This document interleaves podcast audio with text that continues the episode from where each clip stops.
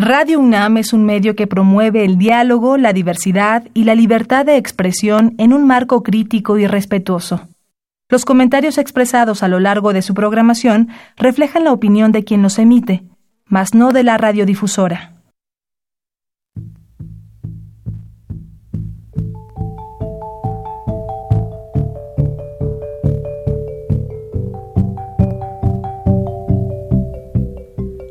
Radio Universidad Nacional y la Facultad de Economía presentan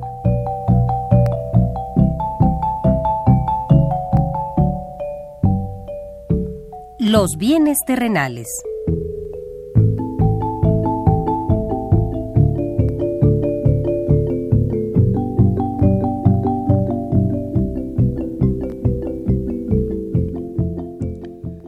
Bienvenidos a este espacio radiofónico de la Facultad de Economía de la UNAM.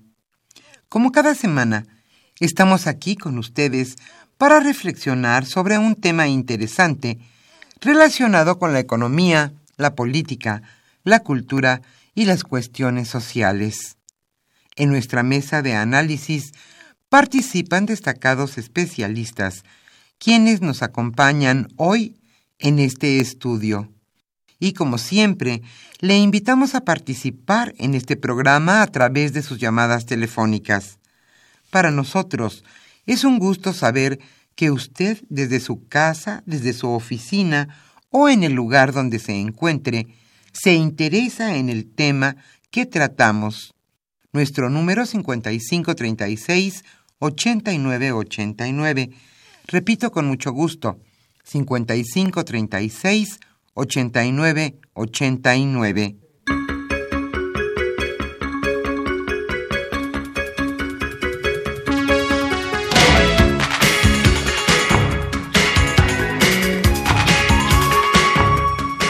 esta agradable mañana aquí en la Ciudad de México. Estamos con ustedes en este subprograma Los bienes terrenales. Hoy hablaremos de un tema en boca de todos los mexicanos. Hoy hablaremos sobre el petróleo, venturas y desventuras. Nos acompañan dos destacados especialistas, Clemente Ruiz Durán y Ramón Carlos Torres Flores. Ellos son especialistas en el tema y charlarán con Carlos Javier Cabrera Adame. Como siempre, le invitamos a participar en este programa a través de sus llamadas telefónicas. Hoy estaremos obsequiando la revista Economía UNAM. Este tema del petróleo sin duda es muy importante para nosotros los mexicanos. Hoy se hablará sobre la cuestión petrolera en todas sus vertientes. Opine usted, aquí estamos para escucharlo.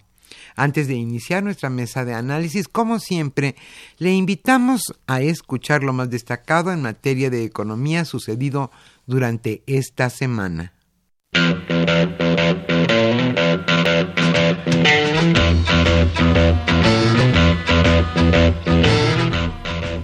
La economía durante la semana.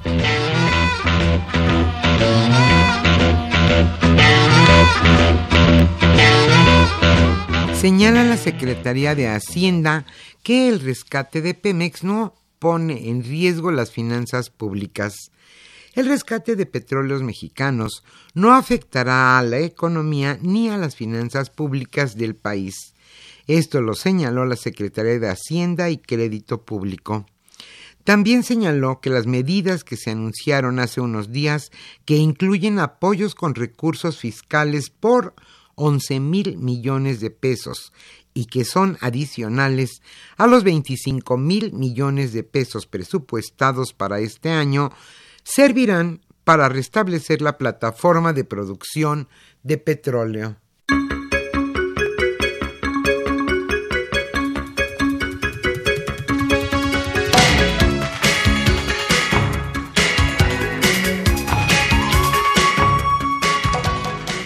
Responde el crimen organizado a las acciones del gobierno federal.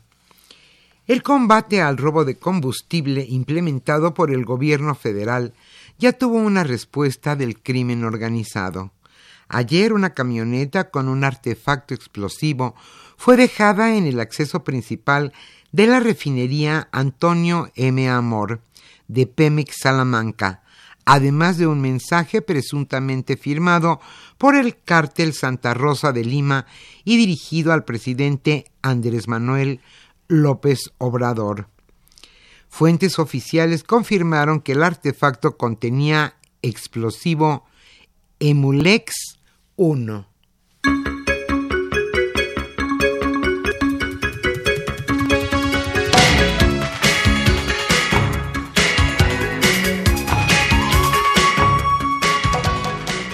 Aumentan las deudas fiscales. La deuda de los contribuyentes con el Servicio de Administración Tributaria SAT cerró en 2018 en 747.177 millones de pesos.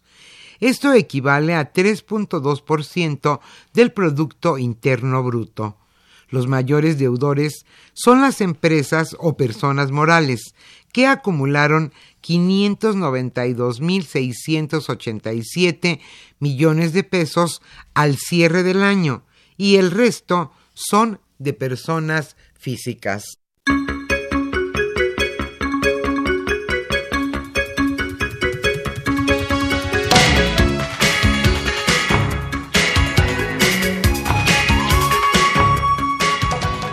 Habrá un plan productivo para el campo. El presidente Andrés Manuel López Obrador presentó hoy el programa para sembrar un millón de hectáreas con árboles frutales, maderables y agroindustriales en 19 estados del país, el cual iniciará esta tarde en Tabasco. En su tradicional conferencia matutina, el presidente del país señaló que se iniciará este proyecto denominado Sembrando Vida, con el que se busca apoyar a campesinos en ocho estados inicialmente, donde se ubican 361, 361 municipios, de ellos 113 indígenas.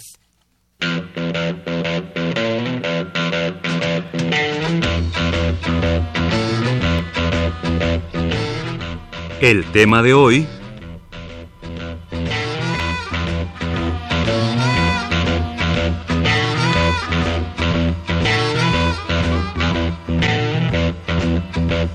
Como señalamos al inicio de este programa, el tema que hoy convoca nuestra mesa de análisis es petróleo, venturas y desventuras.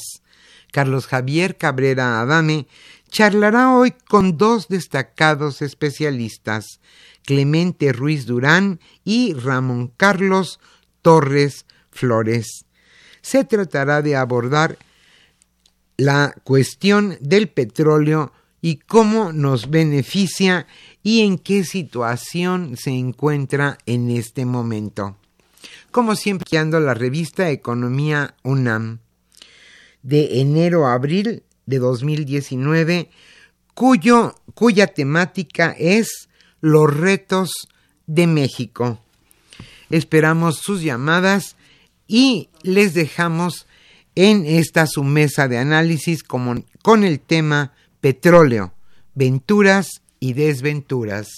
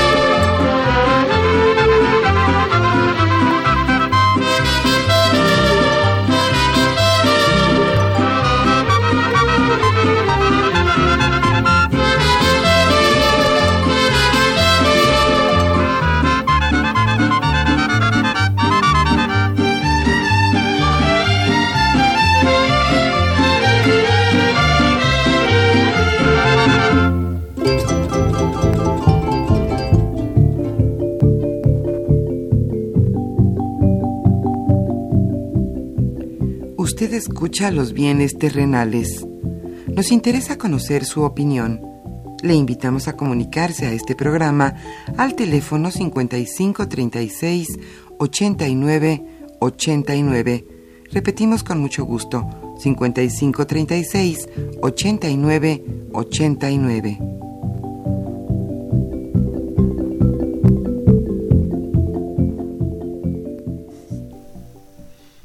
Muy buenas tardes, estimados amigos de los bienes terrenales. Bienvenidos a una emisión más que con mucho gusto lleva a ustedes la Facultad de Economía y Radio Universidad Nacional Autónoma de México.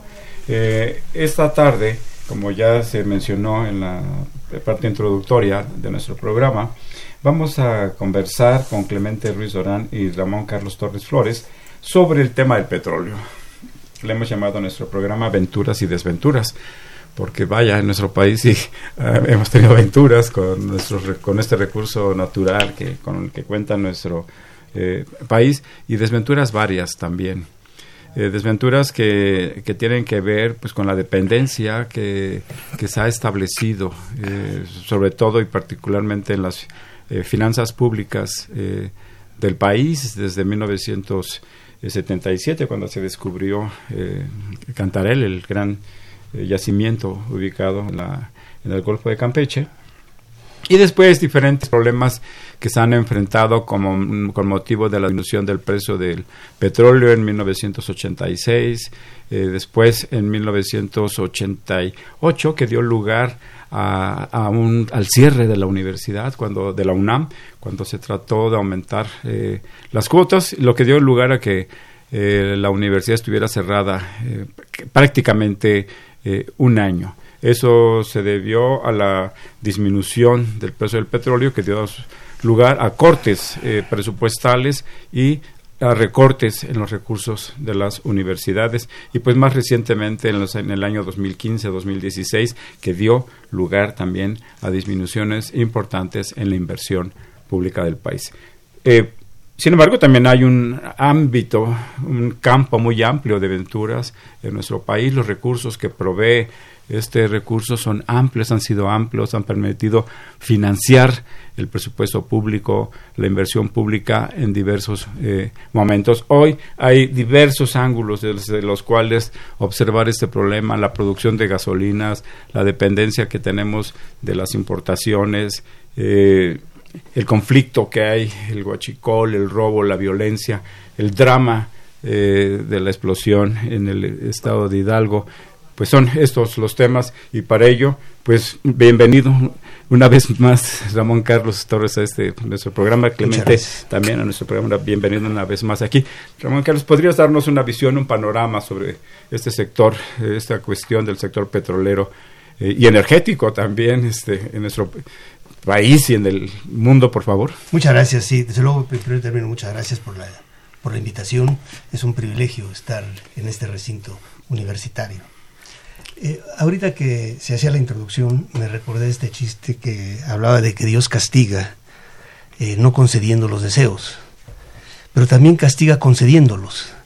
Y yo creo que el, el petróleo este, ha sido efectivamente definitivo, los hidrocarburos, en, nuestro país, en nuestra historia económica, en, nuestro, en nuestra vida de los últimos eh, eh, pues, eh, decenas de, años y particularmente el medio siglo. y yo creo que lo que estamos viviendo ahora es una crisis profunda, probablemente sea la crisis energética más profunda desde hace por lo menos medio siglo. Los tiempos actuales recuerdan los principios de los años 70, en donde la dependencia de los eh, hidrocarburos eh, importados eh, es mayúscula. Lo estamos viendo, el 80%, 70% de las gasolinas son importadas, más de la mitad de la electricidad se produce con gas natural importado también. Es decir, el, el país, que fue un país, un país petrolero, entre los netos, ahora somos un país importador de hidrocarburos. Entonces antes nuestra aventura es porque tenemos petróleo, ¿no? Ahora nuestra desventura es porque no lo tenemos y seguimos atados a un esquema eh, eh, que está en, crisis y no hemos sido capaces de, modificarlo, al contrario, lo hemos acentuado. Entonces este yo creo que es un, problema eh, de producción que tenemos. nos hemos acostumbrado al desperdicio del combustible, como todas las sociedades en desarrollo en el, en el mundo, y lo que tenemos es un panorama realmente tétrico. Y por añadidura, durante estos últimos años, particularmente en los últimos 15 años, en los últimos 5 años, eh, nos fuimos eh, eh, deshaciendo de nuestra responsabilidad como propietarios, como dueños, la nación, de sus hidrocarburos. Y poco a poco hicimos de los hidrocarburos una mercancía motivo de, de robo, de botín. Y lo que está pasando en México, que no es privativo de México, sino es un fenómeno universal, se ha recrudecido. Hace algunos años había un estudio donde hablaba de que el robo de combustibles era una verdadera amenaza a nivel mundial. Eh, había un análisis de 10 países en el mundo, por supuesto está Mozambique, Ghana, Marruecos, etcétera, y también la Unión Europea. Y las cifras que daban en esa ocasión sobre los robos de combustibles eran patéticas. Estoy hablando de hace varios años. Se habla de que la Unión Europea estaba perdiendo 6 billones eh, de euros este, anualmente por robo de combustibles. Eh, y en el caso de México señalaba eh, parte del problema que ahora está saliendo a la, a la, luz y hablaba de que los Zetas controlaban el 40% del, del robo de, de, combustibles. Y, y, así se puede seguir. O sea, ahí está el fenómeno. Lo que pasa es que ahora lo estamos viendo y lo estamos viendo como una crisis muy, muy profunda. ¿no?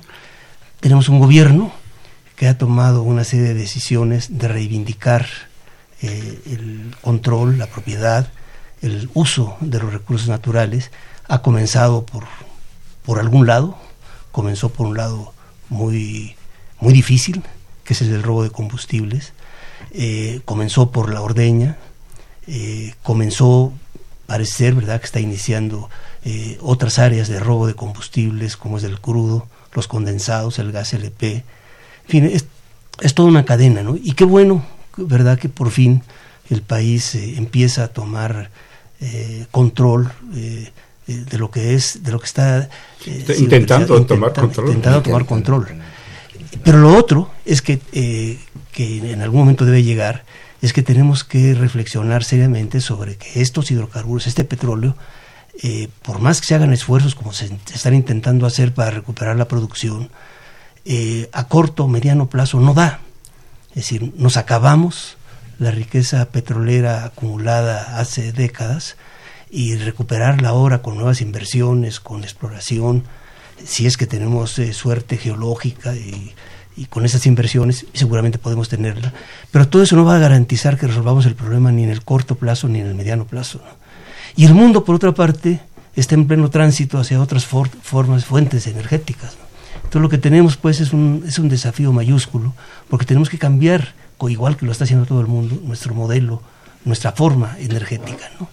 Y es ahí donde el, el, el, problema se nos complica aún más, pero ojalá pues que qué bueno que estamos ya entrando a esto. Muchas gracias, Ramón Carlos. Desde los primeros programas que, que tuvimos al inicio de este año, bueno, que en realidad hace tres o, cuatro semanas, eh, este problema de la, del, que se expresaba en el desabasto de la gasolina, en la violencia en torno a la distribución de, de, de los... Eh, de los petrolíferos, eh, ya estaba presente y les comentábamos, estimados radioescuchas, que preferíamos esperar un poco a, para poder eh, tener elementos de juicio para que pues, los expertos, los especialistas que hoy nos acompañan nos pudieran ayudar a explicar eh, esta situación en el marco de una situación estructural que venimos arrastrando desde hace 50 años, digamos más o menos, eh, respecto al sector eh, petrolero de nuestro país, más la coyuntura que estamos viviendo ahora. Clemente, ¿nos podrías ayudar? Bienvenido una vez más, ¿nos podrías ayudar a, a, ver este, esta situación, este sí, panorama? Que, creo que el país se petrolizó en los años 70, ¿no? Y cuando hablamos de que se petrolizó, son dos dimensiones, ¿no? Uno, las finanzas públicas pasaron a depender del petróleo y lo otro, las exportaciones, lo que exportábamos era básicamente petróleo. Y lo que eh, preocupa es que, a pesar de que la historia, ¿no? Es que seguimos petrolizados en las finanzas públicas, ¿no? Ya no en las exportaciones, pero sí en las finanzas públicas, ¿no? Eh, y entonces el Estado mexicano tiene una más baja capacidad hoy de maniobra que la que tenía hace muchos años, ¿no? Porque aparte los recursos naturales, pues no exploramos lo suficiente, eh, nuestras reservas cayeron y entonces hoy el gobierno que inicia pues tiene una doble tarea, ¿no? Está, no es estratégico, ¿no? El que se pueda recuperar el control de la explotación del petróleo en términos de que no se lo roben, ¿no? Y esto tiene implicaciones también para las finanzas públicas, ¿no? Hemos estado desgraciadamente desperdiciando los recursos. Eh, como quien dijera, no hemos plantado el petróleo, eh, es decir, nuevas plantas, ¿no? Que nos permitieran a nosotros seguir adelante. Es decir, sembramos, eh, haber sembrado el petróleo en términos de fábricas que no dependieran de la energía eléctrica, que no dependían de eso, sino que vinieran a depender de nuevas fuentes de energía, ¿no? Entonces tenemos un problema energético eh, que no se va a poder resolver en el corto plazo, ¿no? Porque la, el uso de las tecnologías alternativas ha sido muy limitado, ¿no? Y entonces dependemos del petróleo. Ahora, las finanzas públicas, ¿cómo eh, despetrolizarlas eh, adecuadamente, ¿no? Pues tendríamos que subir los impuestos, tendría que haber una reforma fiscal para hacer que, el petróleo, que, que compensara, Entonces, esto, el gobierno actual ha propuesto eh, de que no se van a subir los impuestos. Yo creo que ahí hay un error estratégico, ¿no? Hay que subir los impuestos para reducir lo que dependemos de petróleo, ¿no? Es decir, está muy bien la guerra contra el huachicol, ¿no? Y ordenar las finanzas de nuestra empresa petrolera, que es una empresa de México, ¿no? Eso está muy bien, pero es una materia insuficiente como para financiar el desarrollo de un país del siglo XXI, ¿no? La mayoría de los países del siglo XXI, el gobierno gasta más, ¿no? Pero también tiene impuestos mayores, ¿no? Entonces, la petrolización de las finanzas públicas creo que es un tema que hay que volver a tocar, porque según esto se habían despetrolizado, no es cierto, ¿no? gran parte de los recursos siguen, eh, siguen atados al petróleo. Y no solamente eso, ¿no? sino de que si el petróleo nos servía como una reserva y podíamos contratar recursos en el extranjero, pues era gracias al petróleo, ¿no? Entonces la descalificación de Fitch esta semana, ¿no? De que nos bajó de grado de inversión, es precisamente lo que pueden empezar a hacer varias de las calificadoras en el mundo, porque en realidad no se ve que las cosas estén mejorando, ¿no? Y entonces eh, eh, hay un doble reto para la economía mexicana, ¿no? la modernización tecnológica para poder entrar a nuevas fuentes de energía y por otra parte la despetrolización de las finanzas públicas para poder entrar, ¿cómo se llama?, un proceso en el cual eh, se tengan bases estables para el, seguir, el seguimiento del, eh, del presupuesto. ¿no? Enormes retos, enormes tareas. Pues eh, despetrolizar las finanzas públicas y, e iniciar un proceso de transición energética. Ojalá este, pues, podamos ir construyendo. Pues sí, pero la, eh, la despetrolización es necesaria porque las finanzas públicas, ahora yo espero que se resuelva del huachicón, ¿no? Finanzas más sanas para Pemex, pero pues eso no, no es suficiente, tenemos que cambiar eh, una propuesta nueva de ingresos del sector público, ¿no? Es, eh, estimados redescuchas, eh, hoy se está obsequiando la revista Economía UNAM, que es una revista en la que participa la Facultad de Economía, el Instituto de Investigaciones Económicas, la eh, Acatlán y la Facultad de Estudios en Acatlán y en, y en Aragón. E-, es el número más reciente, es el número de enero-abril de, este año 2019. Aquí viene un artículo de nuestro invitado, de, uno de, nuestros invitados del día de hoy, Ramón Carlos Torres. El artículo tiene como título Política Energética, Problemas y Posibles Soluciones. Así es que quien tenga interés eh, particular, pues llámenos y, si todavía alcanza revista, bueno, solicítela y con mucho gusto este, la, facultad de Economía la, obsequia. Eh, tenemos un, problema de, de tiempos en, nuestro análisis, este, Ramón Carlos. Por una parte tenemos una, eh, pues, un, momento, tenemos dos meses de turbulencias, muy agitados, de muchas declaraciones, de, muchos, eh, de muchas críticas, de muchos cuestionamientos, pero, y tenemos también la perspectiva histórica, tenemos la situación estructural en la que se encuentra, en la que se ubica, se puede ubicar eh, en nuestro sector eh, petrolero. Si tú comentabas que que nos hemos acabado el petróleo, que nos hemos acabado los energéticos, que, que tanto han aportado a, nuestro país, a pesar de los problemas que, que ello genera. ¿Por qué se nos ha acabado? ¿Cómo, cómo ha estado? En diciembre de 2013 se aprobó una reforma energética no tiene el caso mencionarlos ahora, este, los objetivos de esta reforma, pero, pero ¿qué sucedió? A muy grosso modo, eh, uno de los propósitos de esa reforma era aumentar la producción de hidrocarburos. En el año 2013 en nuestro país se producían 2.5 millones de barriles diarios. En el año en 2018 al cierre del año pasado se producía 1.800.000 pesos, es decir, hubo una disminución eh, de 700.000 barriles diarios. ¿Cómo, qué, nos puedes comentar eh, respecto a esta situación, Ramón Carlos? Muchas gracias. Sí, yo creo que aquí hay una, un hecho, ¿no? Se nos vino abajo la producción, las reservas petroleras, se nos vino abajo porque no invertimos, no restituimos. La raíz del, del deterioro de nuestro sector petrolero y de, de hidrocarburos energético reside en que de repente la inversión se desplomó.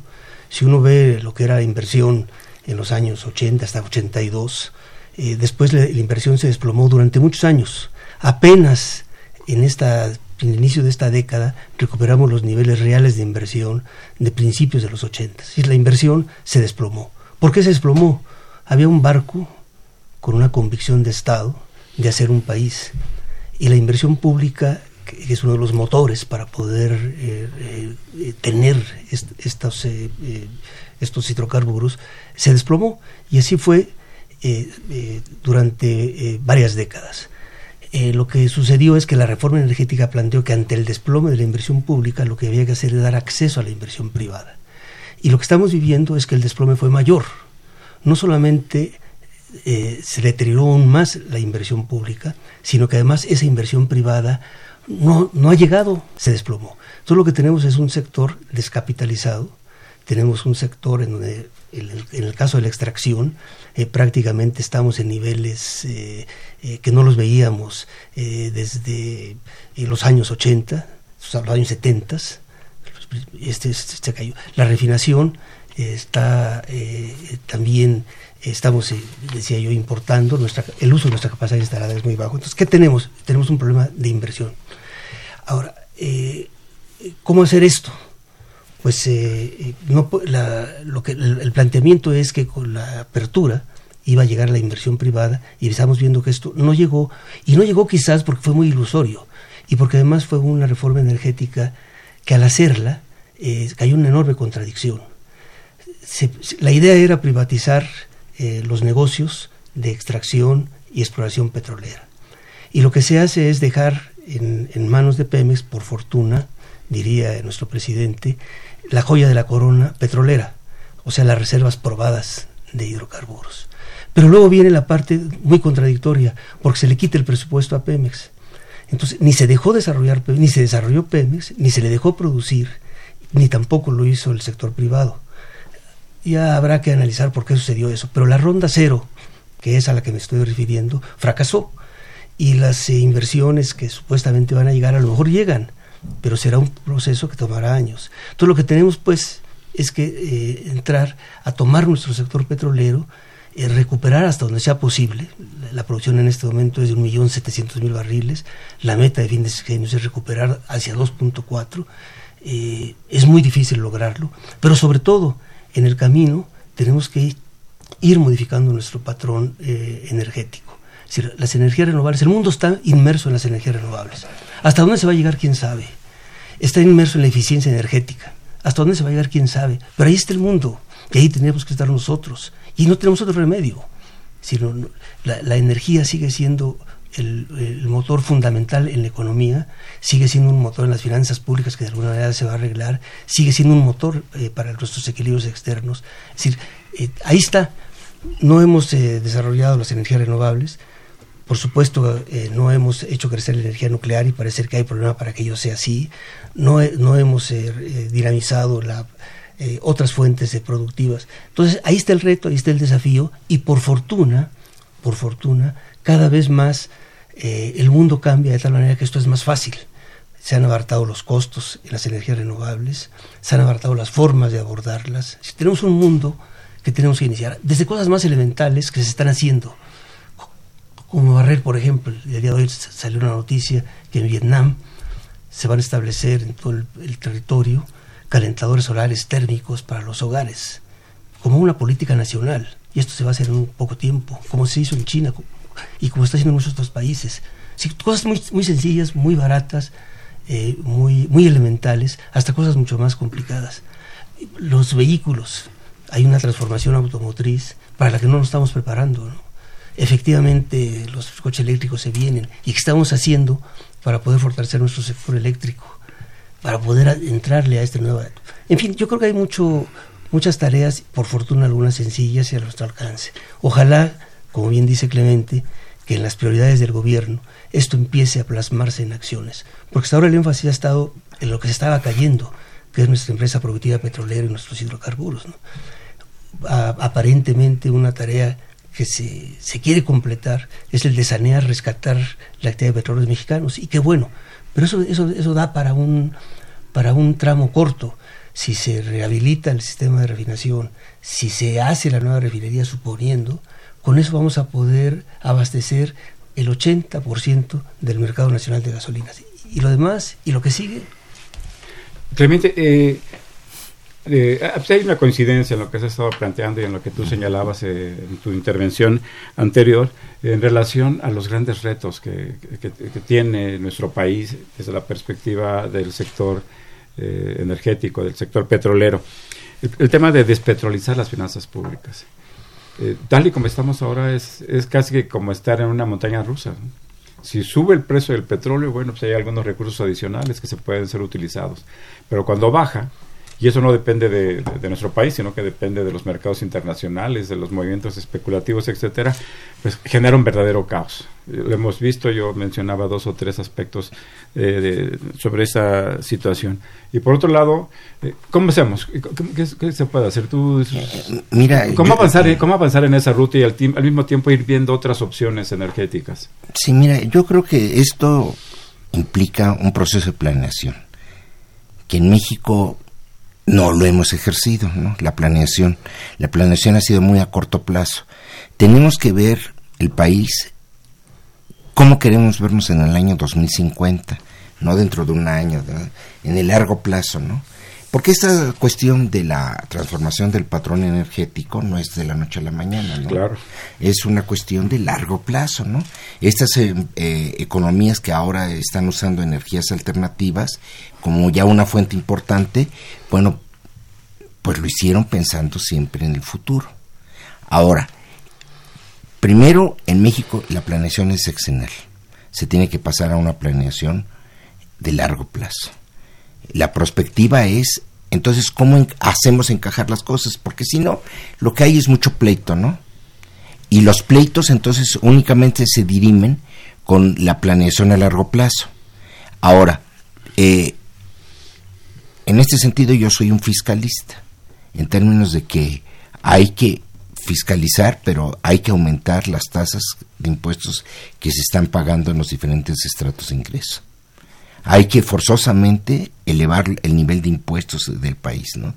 Los ingresos públicos en México eh, rondan ahí un 22-23% del PIB, ¿no?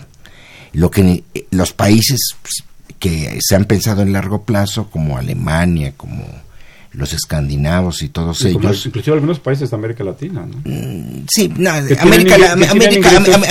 América, Latina ha sido una desgracia porque hemos caído en la trampa de las materias primas.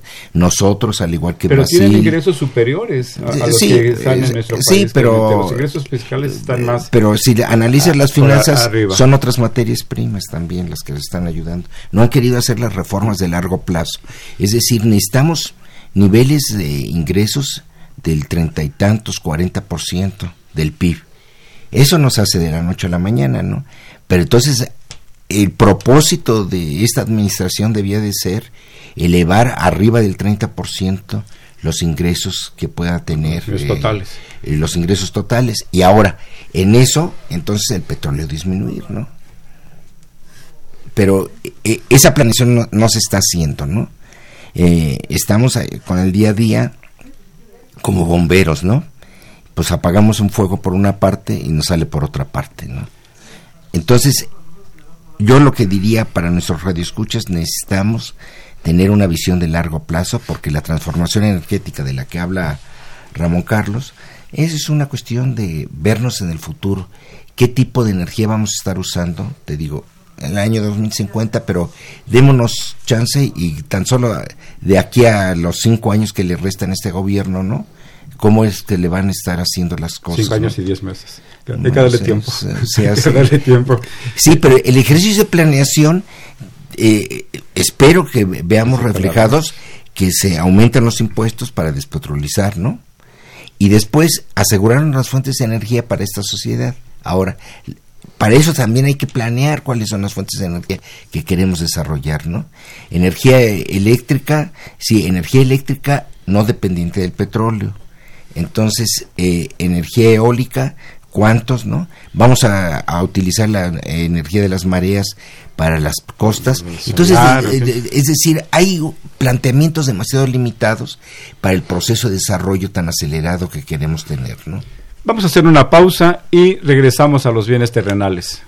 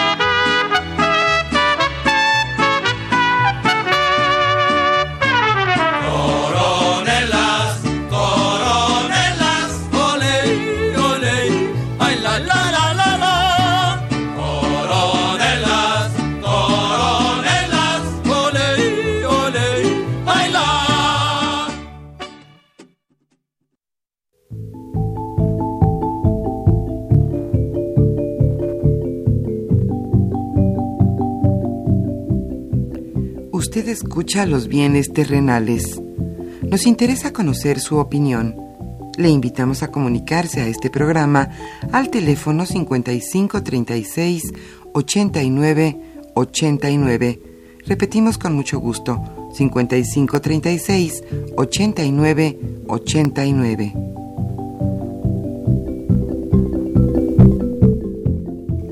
Se encuentran con nosotros en esta mesa de análisis, eh, Clemente Ruiz Durán, Carlos Servidor, Carlos Javier Cabreme, para comentar sobre este tema tan importante, tan polémico y, tan difícil que estamos viviendo en, en estos días. Eh, si les parece bien, vamos a ceder la palabra a nuestros redescuchas para intercambiar algunos y seguramente nos guiarán sobre los comentarios que podamos hacer eh, aquí en esta mesa.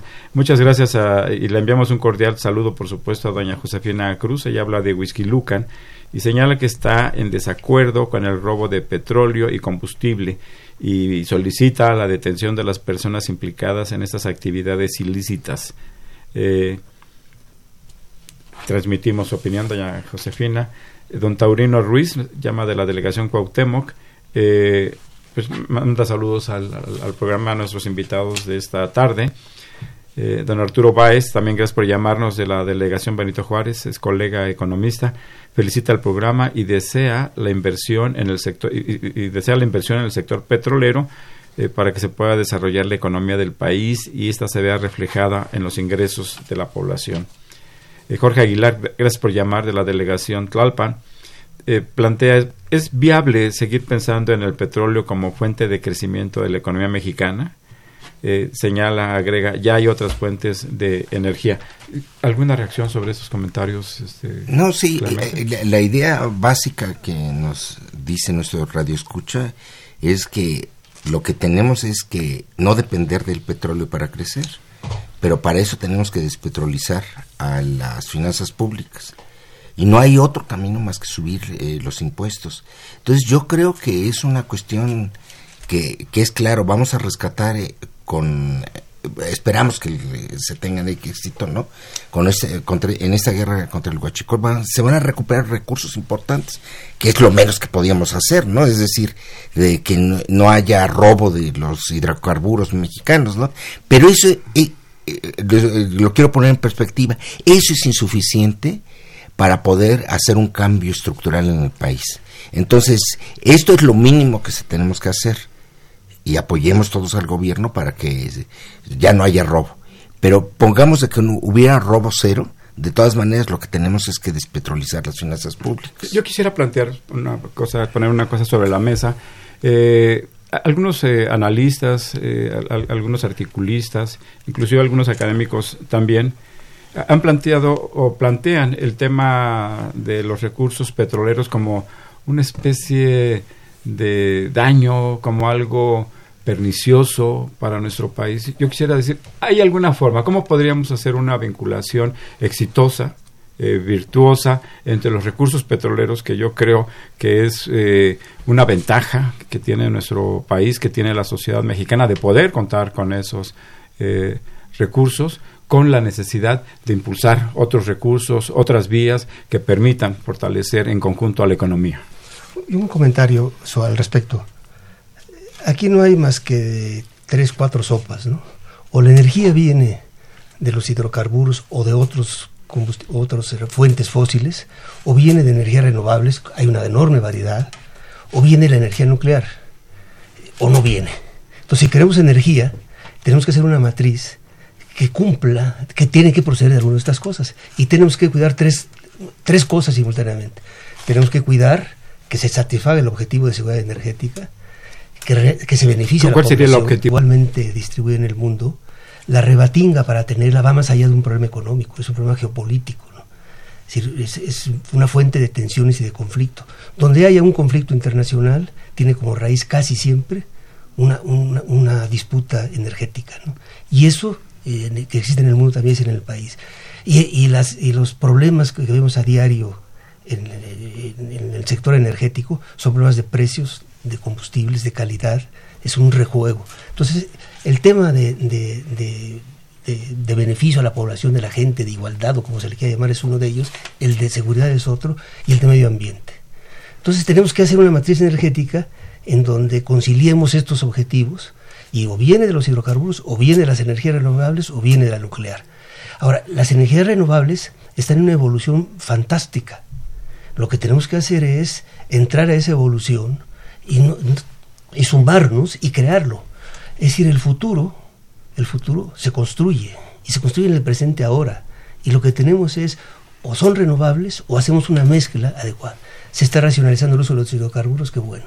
Ahora necesitamos entrarle al, espacio que nos debe brindar renovables. ¿cómo, ¿cómo podríamos incorporar nuestros recursos eh, como palanca para el desarrollo económico y social del país. Sí, aquí la cuestión es tener, lo que dice Ramón Carlos, estoy de acuerdo, ¿no? Hay que hacer una nueva matriz energética, ¿no?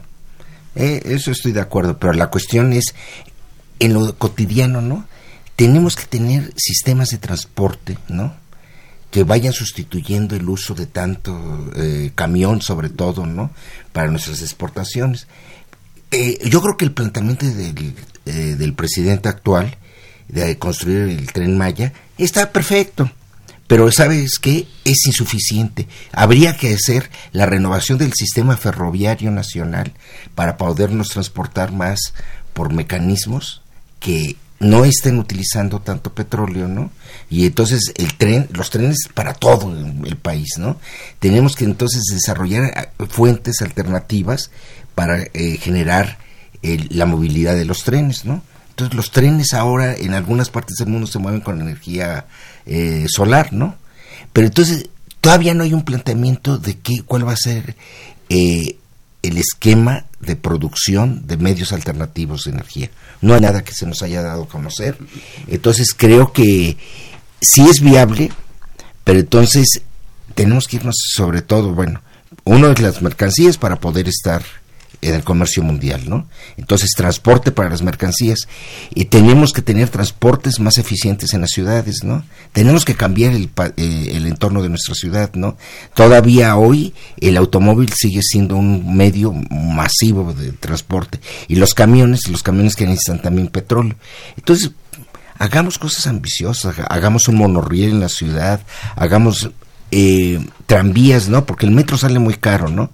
Pero entonces, eh, sobre el, el metrobús, en lugar de que sea un camión, podían hacer transportes eléctricos, ¿no? Que fueran sobre esas vías. Y entonces nos hemos ido a, a patrones en los cuales se consume más petróleo y gas.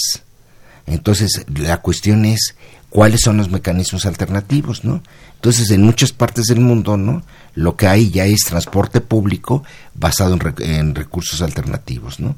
Entonces, eh, tenemos que pensar, la transición vino primero los coches híbridos, después los eh, coches eléctricos, después los coches de hidrógeno, ¿no? que ya se están utilizando en California de manera importante, ¿no? Y aquí no tenemos ningún plan para ninguna de esas cosas, ¿no? Entonces tenemos que hacer el cambio, pero tenemos que ir de la mano del sector privado. El sector privado tiene responsabilidad en esto de ir desarrollando mecanismos diferentes a los que se han venido utilizando eh, tradicionalmente. Javier Guerre, gracias por llamarnos de la delegación Benito Juárez. Eh, mm. Señala que le agrada el programa, y gracias, y pregunta en qué medida el gobierno de México se apega a los deseos económicos de, este, de ese país.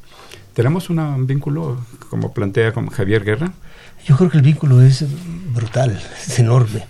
Este, nuestro país exporta o exportado en el último sexenio, los últimos seis años, prácticamente la misma cantidad de hidrocarburos baje o alce o sube el precio internacional. A Estados Unidos. Eh, y principalmente a Estados Unidos. ¿Y les compramos a ellos? Y les compramos este gasolinas. ¿Y gas? Eh, y el gas, la mitad de, más de la mitad de nuestra producción de electricidad se hace con gas importado de los Estados eh, Unidos por ducto. la gasolina importamos, según los últimos datos de petróleos mexicanos, el 80%, de lo que se consume en el país.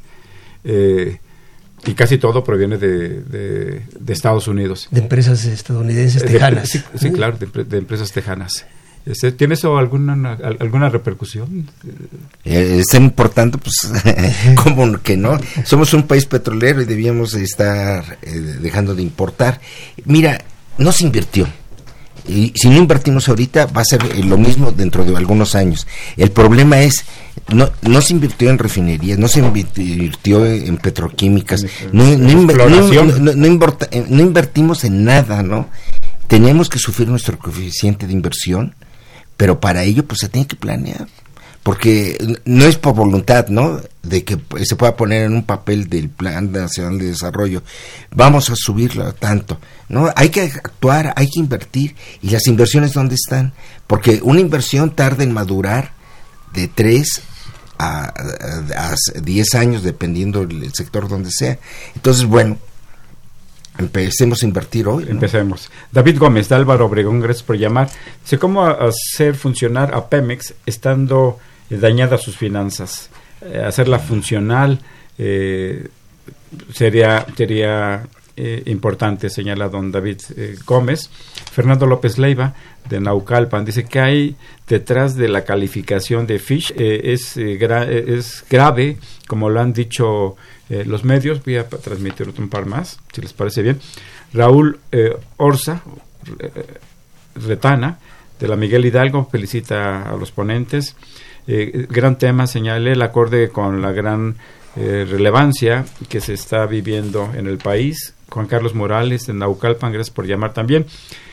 Señala cuál es el costo-beneficio de la estrategia de Pemex en las finanzas públicas. Eh, ¿Habrá alguna nueva reforma energética? ¿Incluirá nuevas refinerías? ¿Alguna reacción sobre estos comentarios o estas opiniones de nuestros yo, yo, creo que hay un común denominador en estas inquietudes. Es decir, financieramente eh, tiene que haber un reajuste a fondo en Pemex. Afortunadamente hay indicios de que por ahí tiene. Esto se puede resolver muy fácilmente, muy fácilmente. Tenemos una empresa en donde sus pasivos exceden a sus activos y en donde el que responde por estos eh, eh, pasivos es el empresa está paralizada desde el punto de vista de presentación financiera y ahí está eh, la, vulnerabilidad con reportes como los de Fitch, cuando lo que hay que hacer es una reestructuración financiera. Las deudas son de, son de todas maneras del Estado, es de, los mexicanos, pero al ponerlas en Pemex y, con eso manejar a Pemex y encarcelar a Pemex, lo que estamos haciendo es el peor de los mundos. Asumamos la deuda como tal y, y financieramente a Pemex. Esta es una operación financiera de contabilidad elemental que permitiría poner en marcha un nuevo Pemex, por supuesto bajo ciertos supuestos que tienen que ver con la, parte técnica y recursos humanos, etcétera. Pero, pero estamos trabados con un problema financiero eh, que lo tenemos. Entonces simplemente manejémoslo de manera que además no nos cause el perjuicio que nos está causando. Eh, Clemente, ¿alguna reacción sobre estos comentarios? Sí, bueno, poner en orden las finanzas de Pemex es, bueno, es una obligación, ¿no? no, es una cuestión que si se está haciendo bien o mal. La cuestión es una obligación porque las finanzas no dan. No, es decir, eh, no se está recibiendo lo suficiente como para invertir, ¿no? Eh, para reinvertir todo esto, ¿no? Ahora, si se tiene éxito en la, en la guerra contra el huachicol, pues se podrán rescatar cuantiosos recursos y está muy bien empezar por ahí, pero lo que tiene que presentarnos el actual gobierno es un plan adicional para ver qué, cuáles son las inversiones estratégicas de Pemex en los próximos cinco años que le quedan y cómo, cuáles serían los resultados esperados, ¿no? Eh, aparentemente lo de la refinería, pues salieron noticias de que no va, ¿no? Eh, que, eh, que había problemas para su financiamiento y todo, entonces... Eh, los últimos anuncios eran en el sentido de que... Eh, sí, es lo que sí, pero... sí, entonces, bueno, parte, parte de la inversión eh, tendrá que ser para referir a una cosa. lo que empezamos con este programa es de que había una transición energética. Entonces va a haber refinerías de sobra en el mundo porque se van a necesitar menos gasolinas. Entonces esto cómo nos pone eh, en esta situación de que nosotros queremos construir una refinería ahora. Entonces, ahí vienen cuestiones contradictorias, ¿no? Es decir, el mundo, el mundo sigue creciendo y sigue creciendo en esa perspectiva, ¿no? Del recambio eh, energético. Eh, Jesús García Gutiérrez de Naucalpan, gracias por llamar. Dice que bueno que AMLO está haciendo algo por el robo, eh, contra el robo de la gasolina. Ya hacía falta un presidente que enfrentara este problema. Pero lo cierto es que arriba del, del, crimen organizado seguramente están funcionarios del más alto nivel. No se entiende de otra manera la sangría que representa el, el guachicol. Don Jesús Ríos, un saludo muy afectuoso. Eh, señala la participación de poderes fácticos en la estrategia del gobierno actual, ¿qué efectos podría tener en el conjunto del mismo proyecto?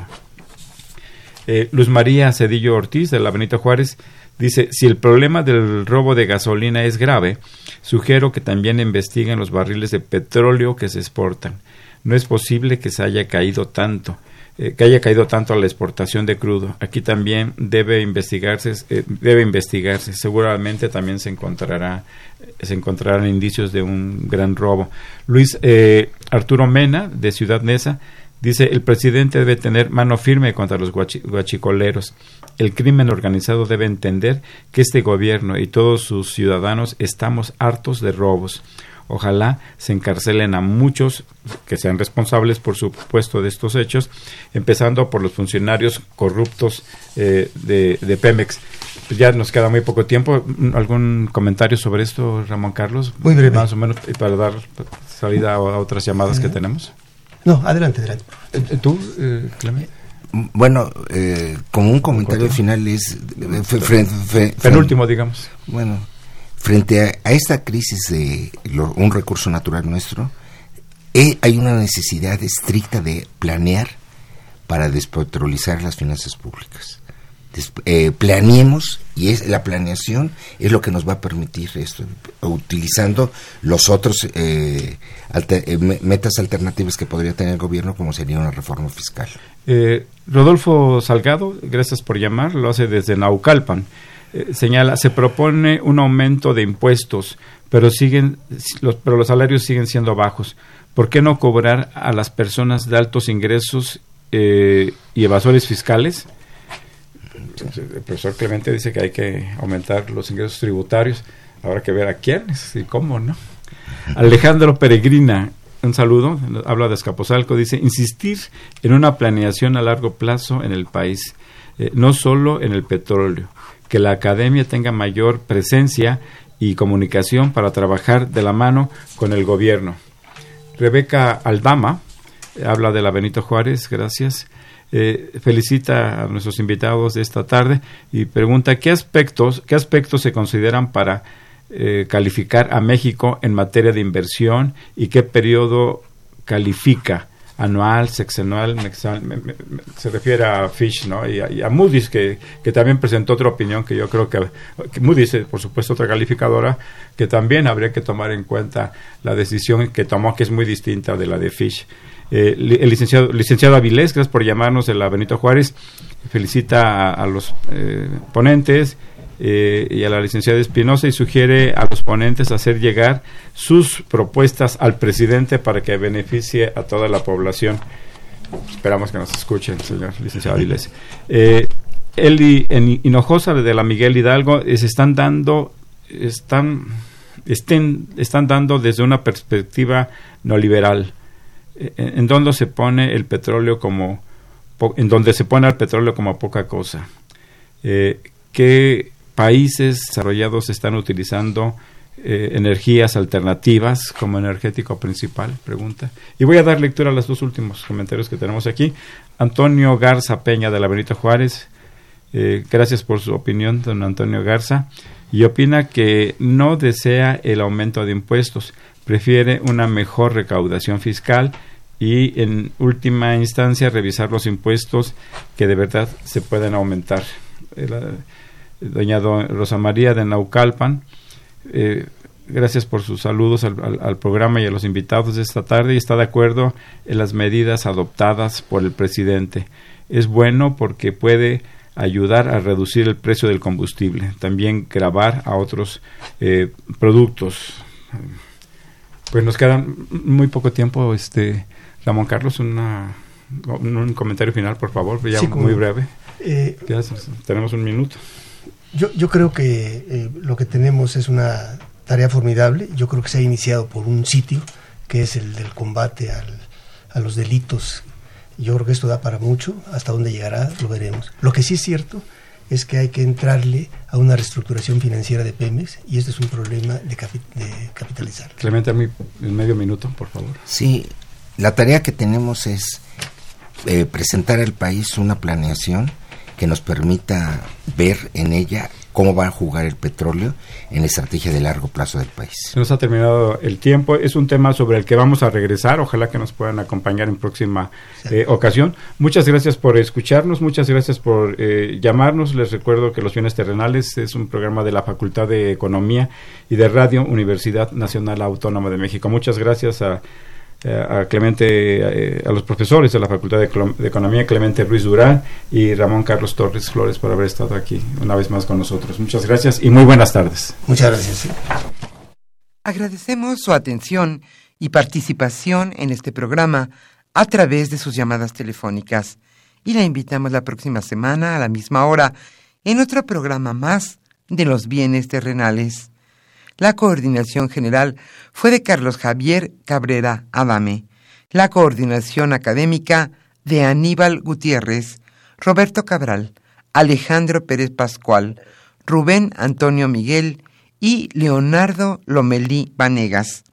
En los controles técnicos, nuestro compañero Humberto Sánchez Castrejón y en la voz y producción su amiga Irma Espinosa, quien se despide de ustedes y le desea un agradable fin de semana.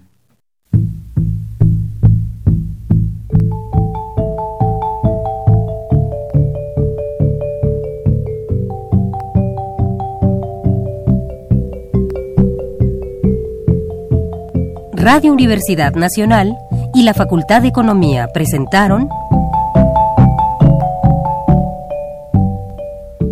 Los bienes terrenales.